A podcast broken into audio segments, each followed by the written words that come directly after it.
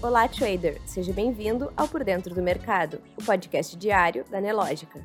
Você confere agora os acontecimentos e dados econômicos que vão movimentar o mercado financeiro brasileiro e mundial nesta terça-feira, 19 de abril. No calendário econômico, no Brasil, ao meio-dia será divulgado o Índice de Atividade Econômica IBC-BR. Às 18 horas, o presidente do Banco Central, Campos Neto, e o ministro Paulo Guedes participam de reuniões do FMI em Washington, D.C. Já nos Estados Unidos, o Departamento do Comércio divulgou hoje que as construções de novas residências tiveram alta de 0,4% em março, em comparação a fevereiro. Às 17h30, teremos a variação de estoques de petróleo, API.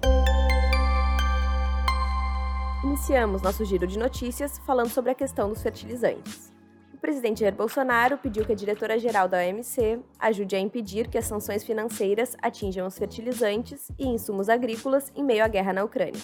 O presidente quer que seja assegurado o livre fluxo das matérias-primas para a agricultura, para que não ocorra escassez dos produtos no mercado global. Apesar da preocupação com a importação de fertilizantes no Brasil, há uma previsão de que pelo menos 24 navios com fertilizantes russos devem chegar ao país nas próximas semanas.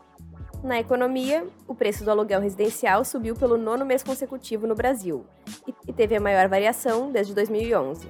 Segundo o índice FIP-ZAP+, de locação, que analisa os valores em 25 cidades do país, foi registrado um aumento de 1,63% em março, Apesar da alta, o crescimento do preço do aluguel ficou um pouco abaixo da inflação no período, que foi de 1,62%. Ainda na economia, as seguradoras pagaram aos produtores brasileiros aproximadamente 4,5 bilhões em indenizações nos dois primeiros meses de 2022, principalmente devido à quebra de safras de soja e milho-verão na região Centro-Sul de acordo com o Ministério da Agricultura. O total de indenizações até o momento é 900 milhões de reais inferior ao montante pago ao longo de todo o ano de 2021. No radar corporativo, ontem o Itaú Unibanco firmou acordo de aquisição, por meio de suas controladas, de 12,82% do capital social da Orbia. A Orbia é uma plataforma que oferece ao produtor rural uma jornada completa dentro do universo digital, com o objetivo de facilitar o trabalho no campo, desde o plantio até a comercialização de commodities. Na área internacional, o presidente ucraniano Zelensky entregou ontem documento à Comissão Europeia que concretiza mais um passo para a adesão ucraniana à União Europeia. O embaixador da União Europeia na Ucrânia, Mati Masikas, publicou nas redes sociais que estava honrado por receber do presidente Zelensky as respostas ao questionário da Comissão Europeia. O embaixador informou que o questionário foi enviado há apenas 10 dias que tempos extraordinários pedem medidas extraordinárias e velocidade extraordinária. Ainda no contexto da guerra na Ucrânia, o Alto Comissariado da ONU informou que já são 4 milhões e 980 mil refugiados até o momento. O principal destino dos refugiados ucranianos é a Polônia, que conta com quase 3 milhões, seguida pela Romênia, com 750 mil.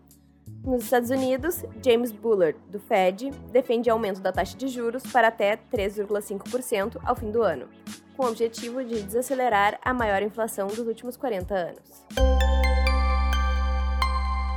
No mercado financeiro, o Ibovespa enfrenta mais um dia de queda nesta terça-feira, na mesma direção dos índices norte-americanos.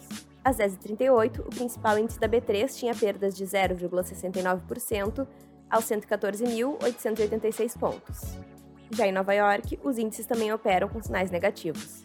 O S&P 500 tem queda de 0,16%, o Nasdaq cai 0,34%, enquanto o Dow Jones perde 0,07%.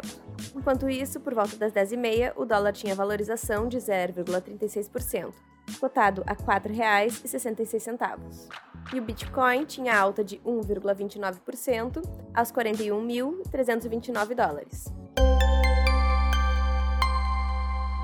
Você pode conferir essas e outras notícias na sua plataforma Profit Pro. Se você ainda não é assinante, faça hoje mesmo seu teste grátis. Um ótimo dia e até amanhã!